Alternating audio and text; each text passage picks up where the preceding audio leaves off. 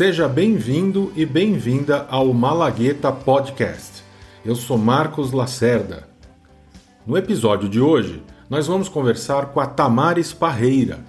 Ela está há 29 anos no mercado de tecnologia e inovação, atuando como cofundadora do Capital Feminino, conselheira certificada pela Inova Business School, Digital Onboard pela HSM, conselheira de inovação pela GoNew e Advisory Board Program Women pela Sample. A Tamares também é investidora anjo, mentora de startups e é formada em Direito pela Unimesp e MBA em Economia pela FGV.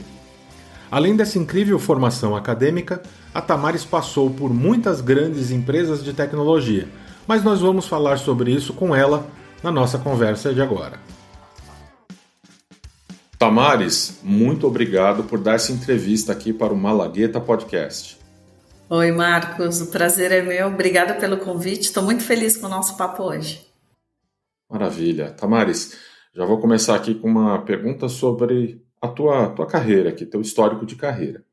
Você tem uma experiência passando por uma lista incrível de empresas conhecidas. Eu estou vendo aqui American Express, Herbs, HP, Suzy, Oracle, SAP, Autodesk, Bentley, Infor, AWS e Medalha. Ao mesmo tempo, essas empresas todas são conhecidas, mas elas são muito diferentes umas das outras. Conta pra gente como é que foi essa vivência. É uma retrospectiva, né, Marcos? Bom, obrigada a todos aí. Feliz em estar hoje aqui com vocês. Eu acredito, é, lá atrás, eu não tinha muito claro de que forma eu ia fazer isso eu, eu acabei ingressando no mercado de tecnologia, né, aí há, há mais de 20 anos, 25 anos, e eu, uh, eu vinha da área de direito, a minha formação é direito, e eu fazia as negociações na HP entre a HP e as soluções terceiras. E foi aí que eu entendi que existiam ecossistemas, isso lá atrás, né? Hoje está muito em voga. É, e claro, a HP vinha com toda a sua política de parcerias, e foi assim que eu entrei na área de alianças e parcerias. E eu entendi que quanto mais diverso fosse o meu olhar, a minha experiência dentro do mercado de tecnologia em diferentes companhias, da maior a menor, né, companhias de nicho, como você mencionou, tem uma série de grandes marcas, né, é, mais valioso seria o meu trabalho e a minha contribuição para essas companhias, que no final é, a gente está aproximando companhias com diferentes culturas, mas no final todas elas se propõem a oferecer uma melhor solução para o cliente na ponta, né? Seja o cliente no Brasil, na América Latina ou no mundo todo. A gente faz essas duas pontes, né?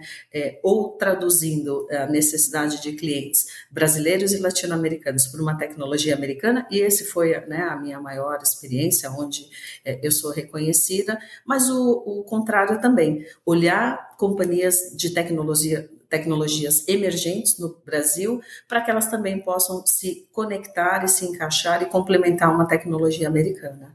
Acho que foi um pouco por aí, Marcos. Maravilha. E Tamares, você, você comenta sobre ecossistema.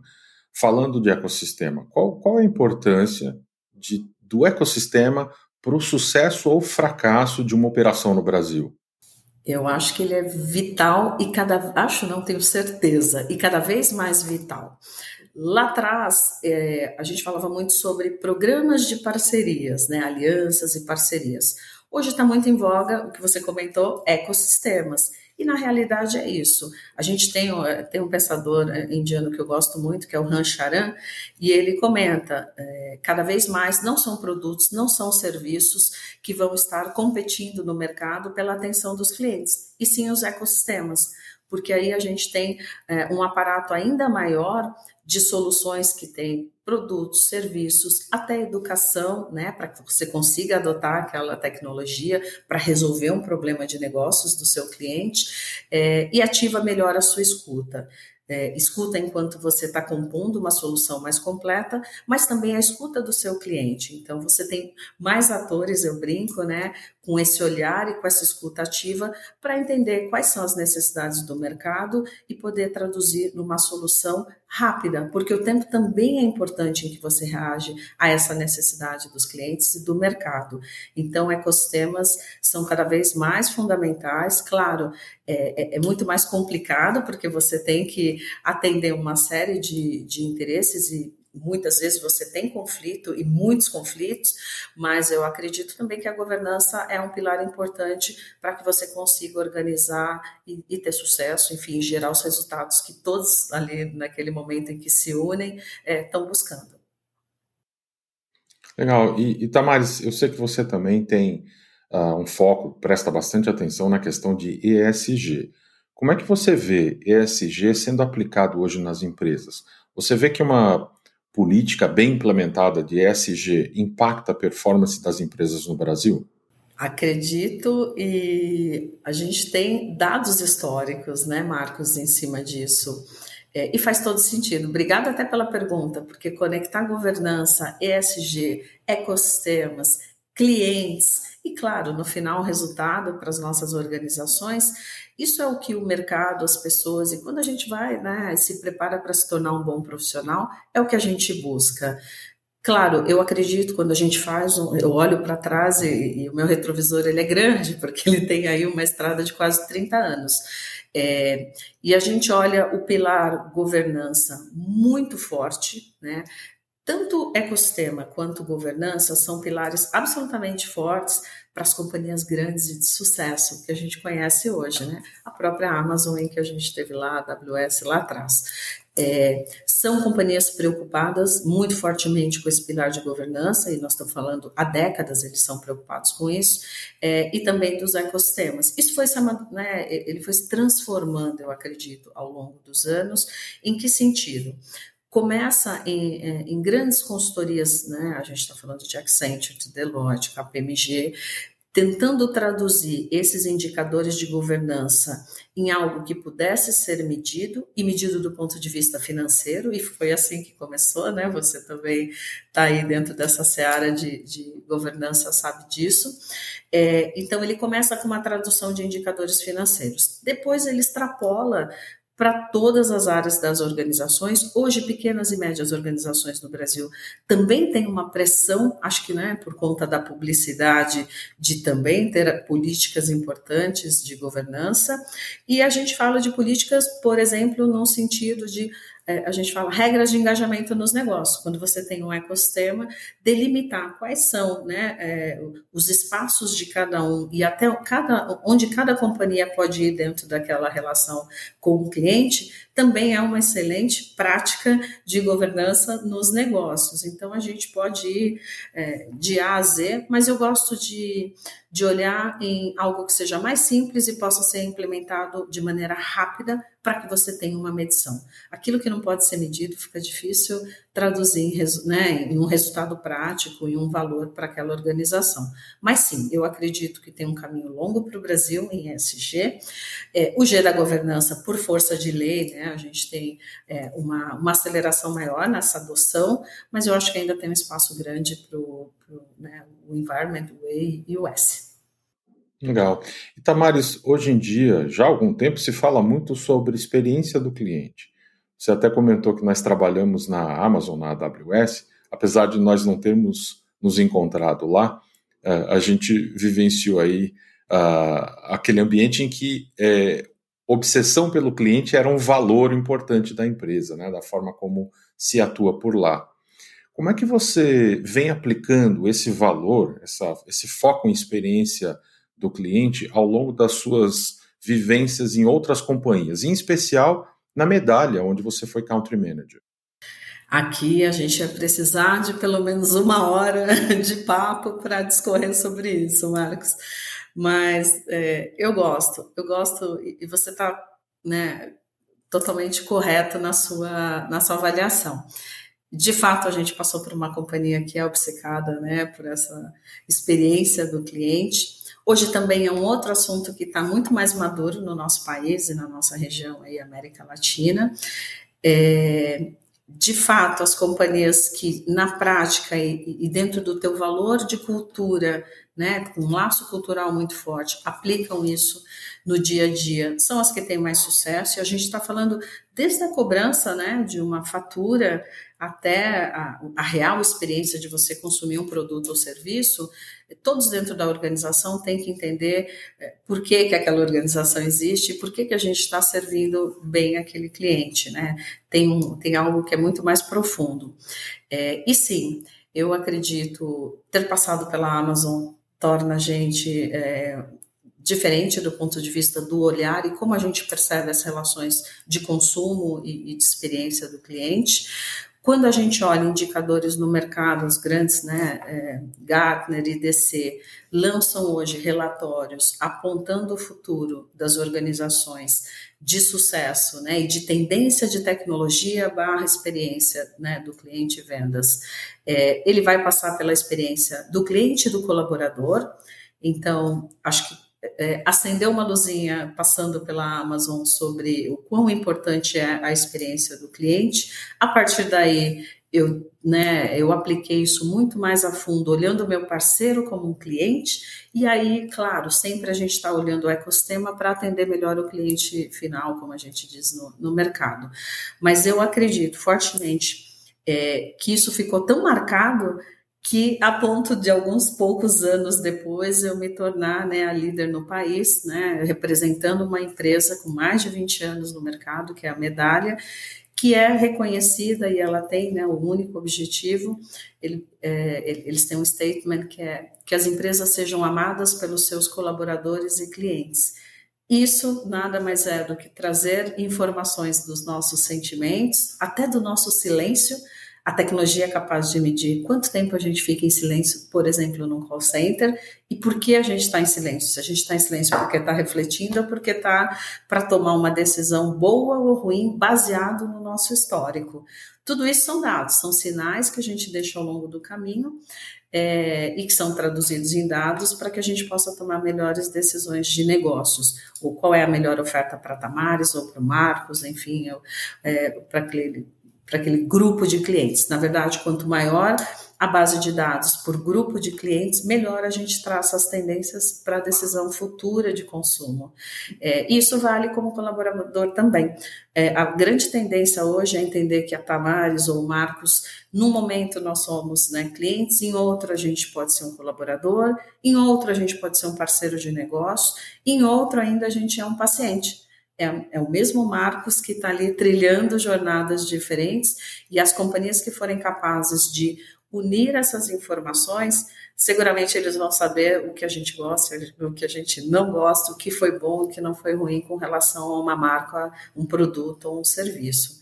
Então, sim, né, fiquei muito feliz, fiquei há três anos à frente, né, organizei e montei todo o ecossistema de parceiros da medalha para América Latina e Brasil, Nesse último ano, liderei a organização no país. É, agora, né, deixo aí e passo adiante, preparei pessoas para fazer a minha sucessão e eu sigo agora trazendo toda essa experiência para o mercado e eu tenho, eu falo que era uma marca de um Brasil forte no sentido de experiência, de adoção de tecnologia e é por aí que eu vou daqui para frente.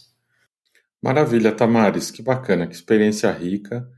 Uh, bom, eu vou, infelizmente, caminhar aqui para a última pergunta do nosso episódio, é, mas falando um pouco aí desse teu próximo capítulo. Você está agora focado em posições de conselho, né? Que dicas você daria para alguém interessado em seguir essa trilha? Uau, é, dar um conselho para posições de conselho, é, Marcos? Muito bom. É, acho que o trocadilho é interessante, mas fazendo uma reflexão e olhando tudo que eu já construí, as relações, claro, ao longo desse caminho, são grandes companhias, outras nem tão conhecidas, mas é, o importante é a gente deixar uma marca de um Brasil é, e de profissionais brasileiros, e esse sempre foi a, a, algo muito forte desde o do meu primeiro trabalho lá atrás, com, né, com Hertz e, e, e American Express, é, é que sim, brasileiros são bons profissionais, a gente tem uma qualidade que sim pode ser comparada a grandes profissionais no mundo, é, e que a forma como a gente faz negócios aqui também é possível ser feita dentro de um pilar muito forte de governança, ou seja, é possível ser rentável fazendo a coisa certa. Essa, essa foi uma, uma tradução da nossa realidade que eu sempre insisti muito ao longo da minha carreira. Né? Praticamente aí 98% da minha carreira, eu fui liderada por organizações americanas, né? E esse é sempre o nosso papel, né, Marcos? Traduzir a nossa realidade de Brasil, que é um capítulo quando a gente compara com a América Latina, para os Estados Unidos, né, onde estão a matriz dessas organizações e vice-versa. Eu acho que nesse caminho a gente aprende muito sobre governança, uma forma um pouco mais é, cartesiana de seguir as regras, isso é bom. Por outro lado, também tem formas, é, acho que o nosso valor como Brasil também é uma forma de dar novas é, soluções para um problema em que muito provavelmente um anglo-saxônico, um americano, um europeu aí vai enxergar um único caminho. Esses caminhos eles podem existir desde que eles estejam baseados né, na regra. Eu acho que isso é bastante importante na lei, enfim, na, nas boas práticas de conduta aí do nosso país e que hoje são regulados pelo mundo. Então, quando eu olho um conselho, é, eu, Tamares, o meu valor hoje para as organizações né, que eu me proponho a, a, me apresentar como conselheira no Brasil é olhar ecossistema, essa, essa vertente tecnológica muito forte, porque praticamente só trabalhei para empresas de tecnologia, e essa, esse selo SG com um G muito forte de governança. Aí vem a minha história, e a minha história pode ser aplicada na prática dos negócios para determinar uma visão de futuro e perenidade desses negócios se alguém do outro lado, né, nesse momento está nos ouvindo e fala, puxa, o que, que seria, o que, que eu preciso fazer para me tornar um conselheiro? A gente vai ter, acho que alguns pilares, a gente conversou um pouco antes sobre isso, né, Marcos? Um deles é a capacitação. Você precisa entender do que você está se propondo. É, e claro, o conselho, ele está falando é, um conselho de administração ou consultivo, mas ele afeta a vida de uma empresa e de pessoas que estão naquela empresa.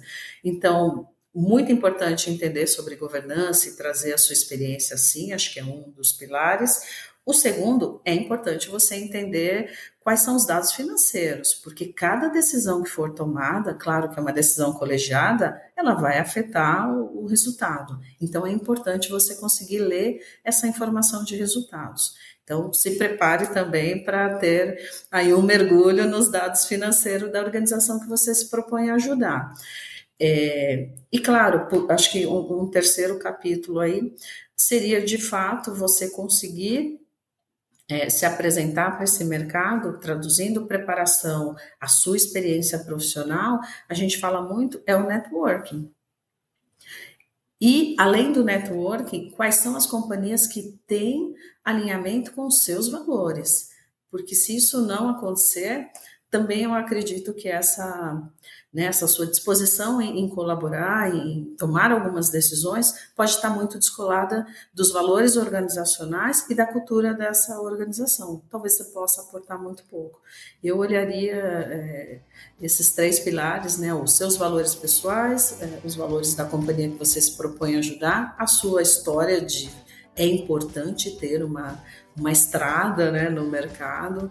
É, quem está começando agora talvez tenha que percorrer um pouco mais na sua carreira, enfim, independente da sua área de atuação, se você é, é o dono da sua companhia, da sua startup, não tem problema, mas você vai ter que passar por algumas coisas que nós passamos para entender. É, é quais são, qual é o impacto daquilo nos negócios e, e, na vida daquela organização e, por fim, das pessoas, porque a gente está cuidando é, de negócios, mas seja do lado da porta para fora, são os nossos clientes, são pessoas, e da porta para dentro, os nossos colaboradores também são pessoas.